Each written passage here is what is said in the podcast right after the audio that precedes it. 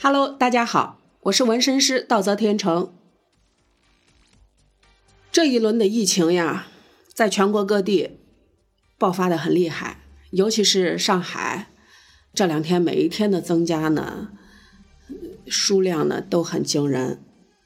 而且昨天苏州又发现了奥密克戎的新变异株，跟全球的已知的毒株均不同源。西安呢，上一波的疫情说是德尔塔，然后紧接着这这一波呢又是奥密克戎。我觉得虽然说现在的这个病毒呀，它的危害性更小，但是传染性更大。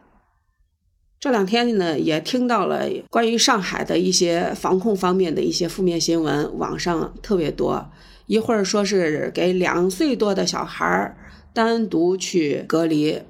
我觉得这么小的孩子不应该跟父母分开，他完全的没有自己的管理自己的能力。如果说不管是他作为已经确诊是阳性，或者是他作为密接者，都应该有父母在一起嘛。还有一个护士，因为哮喘无法医治而进了而死亡的。去年西安全城封城的时候，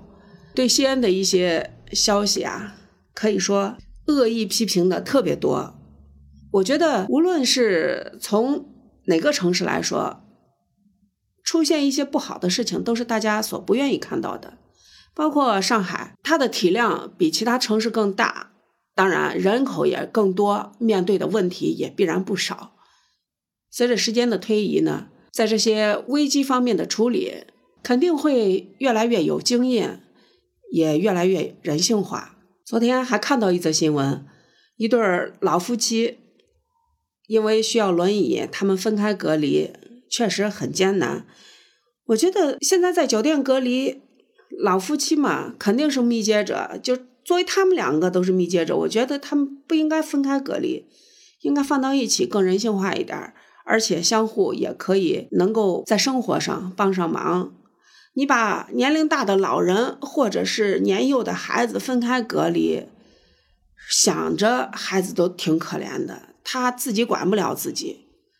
而且给防疫人员也增加了更多的烦恼、更多的工作量。这些事儿呢，可以从没经验来说，但是我觉得从管理者的角度来说，应该多替大众想一想。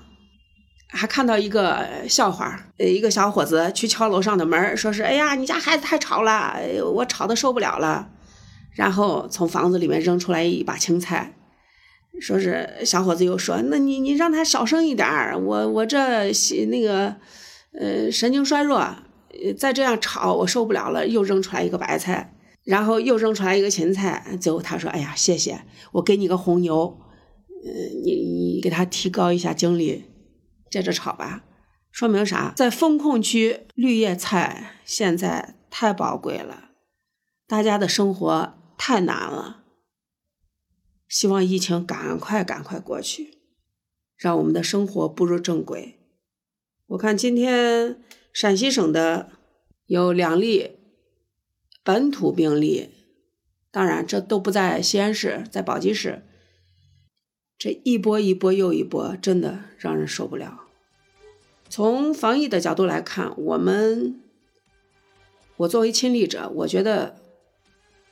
上一波疫情西安这边做的特别好，大家物资不缺，而且防疫措施也做的特别好，真的向各位奋斗在抗疫第一线的朋友们表示衷心的感谢。